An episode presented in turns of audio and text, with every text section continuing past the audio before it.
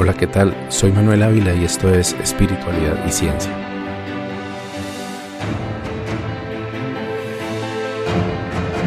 Bueno, hoy vamos a continuar el relato que quedó en suspenso en el capítulo 9 que se llamaba Brujos.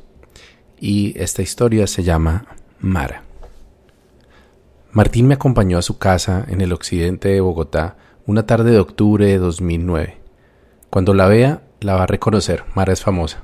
Me dijo poco antes de tocar su puerta, en el cuarto piso de un discreto edificio que quedaba detrás de un famoso centro comercial. Yo estaba tranquilo, aunque no podía evitar la idea de que me encontraba a punto de emprender un nuevo recorrido a las dudosas artes del esoterismo colombiano. Aún recuerdo como si fuera ayer el momento en que Mara abrió la puerta de su apartamento y me recibió con un emotivo abrazo diciendo Hola hermoso, te estaba esperando. Su rostro me resultó familiar, pero no atiné a determinar dónde la había visto antes, hasta que habiendo entrado en su vivienda, me encontré con un collage de fotos que se encontraba enmarcado y colgado en una pared. La egoteca, como Mara se refirió al collage en alguna oportunidad, contenía fotos de ella acompañada de famosos actores que yo recordaba de la televisión de los años 90 y algunos aún vigentes. En otras fotos, Mara salía luciendo su indudable belleza de la juventud en fotos de modelaje y sesiones fotográficas, algunas de las cuales encontré también más tarde en ediciones viejas de revistas de farándula. Habiendo crecido en Colombia en la época en que solamente existían tres canales nacionales y sin tener recursos para pagar televisión por cable, recordé entonces haber visto a Mara en muchas oportunidades como coprotagonista o actriz de reparto de importantes producciones nacionales. Tal como Martín me había advertido, Mara era famosa, al menos en Colombia, y para gente de mi edad y generaciones anteriores, ya que en los últimos años sus apariciones en la pantalla chica eran cada vez más esporádicas. Solo hicieron falta algunos minutos para que Mara se ganara toda mi confianza. Su mirada directa y profunda sería atemorizante, de no ser porque estaba acompañada de una voz cándida que transmitía verdadero interés en su interlocutor. Martín participó en la primera parte de nuestra conversación y pude notar que había un gran cariño entre ellos lo cual me hizo sentir aún más a gusto. Ya había notado que Martín sentía una gran admiración por Mara y poco a poco estaba descubriendo las razones para ello. De pronto, Mara se puso de pie y le pidió a Martín que fuera a la habitación principal y le ayudara a arreglar algún problema con su computador.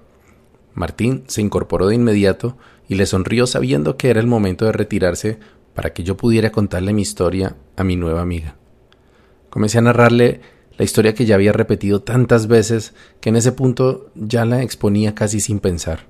Mara me escuchó con atención y solo me interrumpió un par de veces con alguna exclamación de incredulidad que remachaba con un improperio jocoso, y su risa típica de brujita cada vez que en la narración se reflejaba mi torpeza. Luego me pidió que la acompañara a un rincón donde tenía un pequeño escritorio sobre el cual había cristales y péndulos de diferentes formas y tamaños.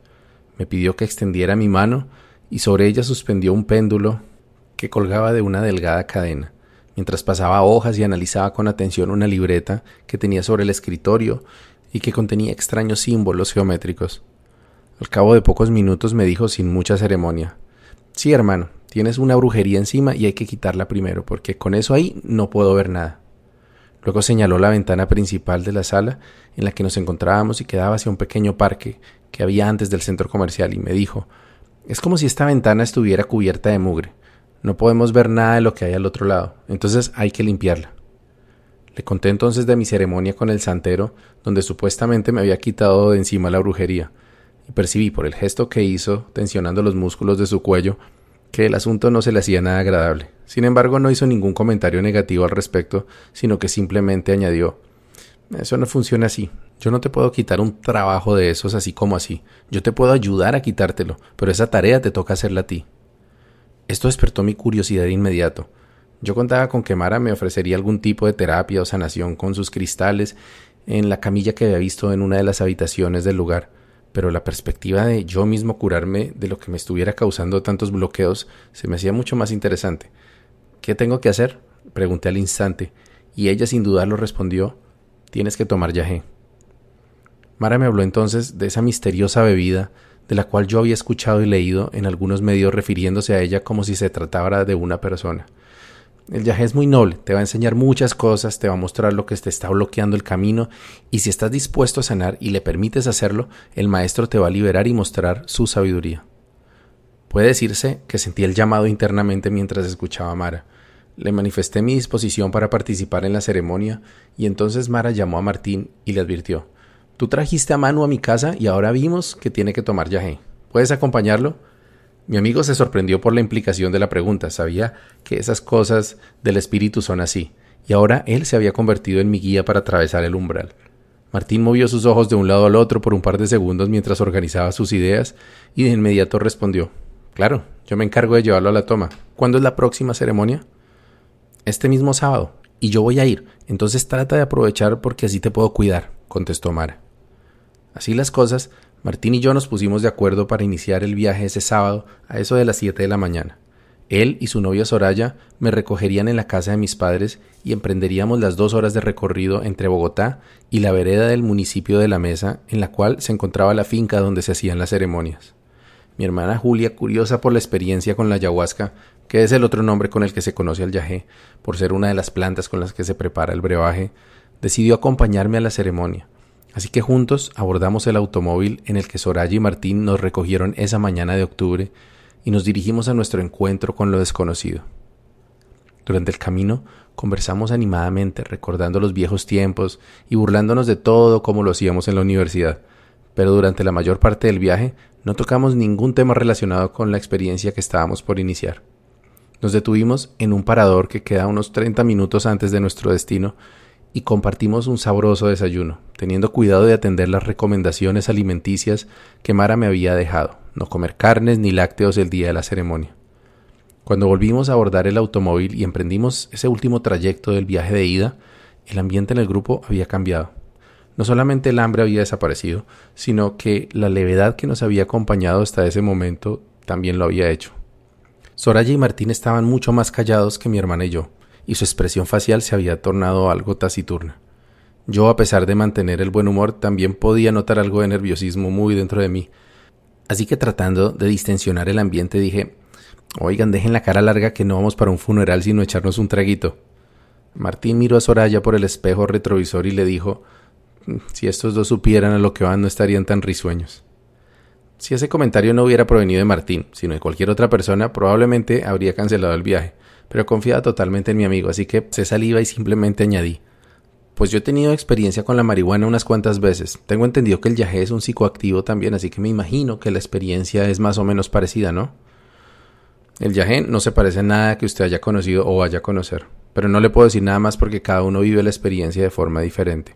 Lo único que le puedo decir es que le va a cambiar la vida, así que tranquilo, sentenció Martín. Sobra decir que hasta allí llegaron los chascarrillos y en lo que quedó del viaje la conversación se hizo más esporádica, pero yo seguía confiado en que la experiencia sería similar, aunque probablemente más intensa que lo que yo había vivido con la cannabis. Llegamos con algo de retraso a nuestro destino y allí nos estaban esperando Mara, el Taita y sus ayudantes junto con un pequeño grupo de futuros yagenautas. La finca era un terreno de unas tres hectáreas y media, ubicada en la ladera de una colina a 1200 metros sobre el nivel del mar lo cual le confería un clima templado y agradable. No hubo tiempo para hacer un recorrido por el lugar porque la ceremonia estaba a punto de iniciar, así que Claudia, que era el nombre de una de los ayudantes del Taita, nos guió por un camino escasamente adoquinado hacia el lugar donde se llevaría a cabo la toma. Cuando alcanzamos la improvisada maloca, Mara me abrazó con cariño, me felicitó por haber decidido participar en el ritual. Nos tomó del brazo a, mi hermana Julia y a mí, nos incorporó al círculo que formaban los escasos asistentes. Al frente de la congregación se encontraba el Taita y sus ayudantes.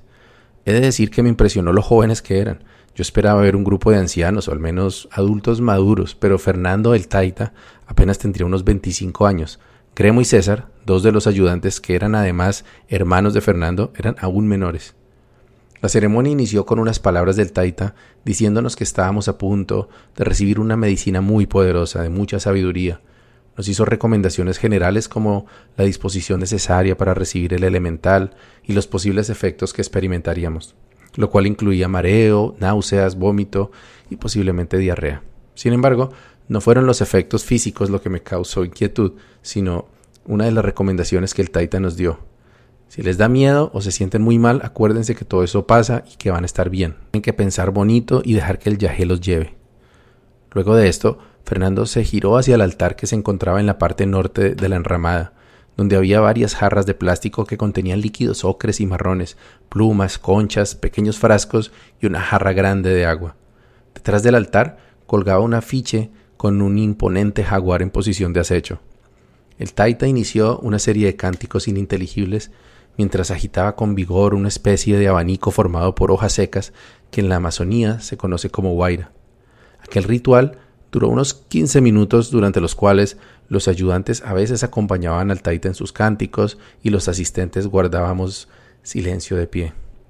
Durante los últimos minutos de la consagración, Fernando cambió los cánticos por unas tranquilizantes notas que repetía con su armónica Honor. De pronto dejó la armónica de lado e intensificó los movimientos de la guaira mientras emitía fuertes soplos que sonaban como si estuviera haciendo una onomatopeya de un vendaval. Ush, ush. Poco a poco se fue suavizando y estos soplos se convirtieron en susurros. Ush, ush, Entonces el taita se giró nuevamente y ordenó a los hombres que asistíamos al ritual que formáramos una fila al frente suyo. Así lo hicimos y uno a uno fuimos recibiendo el brebaje en un pequeño calabazo. Cuando llegó mi turno, sentía en mi vientre un leve temblor y mi corazón latía con fuerza. Apuré la bebida sin olerla ni saborearla, siguiendo los consejos que Martín me había dado previamente, pero aún así terminé el acto con una arcada involuntaria. Acababa de tragar la bebida más agria que había probado en toda mi vida. Mara notó mi dificultad para soportar el sabor, que podría describirse como una infusión de té verde con vinagre de manzana. Me ofreció un vaso de agua y me dijo que me lo tomara de una sola vez y que luego me fuera a caminar respirando profundamente, porque si vomitaba antes de veinte minutos el yaje no me haría efecto. Así lo hice y me alejé de la maloca sin mirar atrás, concentrado solamente en aguantar el yaje, en mi organismo tanto como fuera posible. Estuve a punto de vomitar antes de tiempo un par de veces, y me di cuenta que sucedía cuando recordaba el sabor de la bebida. Entonces se me ocurrió buscar algo con olor agradable, así que tomé una de las muchas naranjas que se encontraban en el piso, luego de caer ya maduras de los naranjos que adornaban la propiedad. Gracias al olor de la naranja pude soportar el desagrado y finalmente me encontré con una agradable sensación de adormecimiento mientras permanecía sentado en posición de loto a la sombra de uno de esos naranjos. Calculo que pasaron unos treinta minutos desde que ingerí el yagé cuando regresaron las arcadas, pero esta vez sabía que no podría contenerlas, así que rápidamente me giré hacia el tallo del árbol para no dejar mi vómito en donde alguien más pudiera pisarlo. Las arcadas se hicieron cada vez más fuertes, acompañadas de retorcijones en el vientre. No obstante, las sensaciones desagradables pronto dieron paso nuevamente a la sensación de adormecimiento que había logrado pocos minutos antes. Me incorporé tan pronto como pude y haciendo caso a la recomendación de Claudia de no acercarme a nadie más durante la experiencia, me dirigí hacia la parte baja de la finca, por donde pasaba una pequeña quebrada circundada por árboles de altas copas. La sensación en mi cuerpo y en mi cabeza era cada vez más agradable y pacífica. Me inundaba una sensación de gratitud por encontrarme allí en ese momento. Pensé en Dios y le dirigí una oración en voz baja, pidiéndole perdón por mis errores y agradeciéndole por la sanación que sentía que estaba recibiendo. Otro de los pensamientos que tuve durante esos momentos de meditación fue que si bien las náuseas habían sido algo muy desagradable y diferente a cualquier cosa que hubiera sentido antes, la experiencia no era del todo diferente a mis entrañables rituales de cannabis junto a Gabriel en Santa Marta. Poco a poco fui sintiendo que la sensación agradable se desvanecía y volvía a la normalidad, sin haber llegado a ver los caleidoscopios de colores ni tener las revelaciones que había escuchado en los testimonios de otros yajenautas. Calculé que apenas habrían pasado una hora y media desde que recibí mi toma, así que volví a la maloca para preguntarle al taita si ya había terminado mi parte. Fernando me respondió que podía tomar una nueva dosis si así lo deseaba. Lo pensé por un momento y la perspectiva de volver a tragar esa sustancia tan repelente, sin embargo, me hizo pensar. Pero la posibilidad de extender por un tiempo más esa sensación tan placentera que había experimentado me convenció de pasar nuevamente por el trance de ingerir el yagé. Acompañé al taita al altar, donde nuevamente cantó y guairió la jarra donde estaba la bebida. Luego de unos minutos sirvió mi porción, que calculé habría sido casi el doble de la cantidad que había tomado la primera vez. Tomó la pequeña totuma con sus manos, la acercó a su boca y allí sopló, silbó y susurró nuevamente, como imitando el viento entre los árboles. Luego me extendió el calabazo y lo tomé inmediatamente sin pensarlo.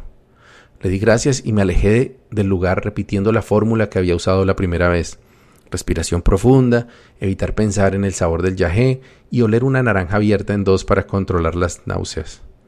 Una vez que superé esas arcadas, comencé a sentir el adormecimiento que había sentido antes, y sin demora me dirigí nuevamente al lugar en el que había interrumpido mi meditación, tratando de retomar esas sensaciones que estaba experimentando antes.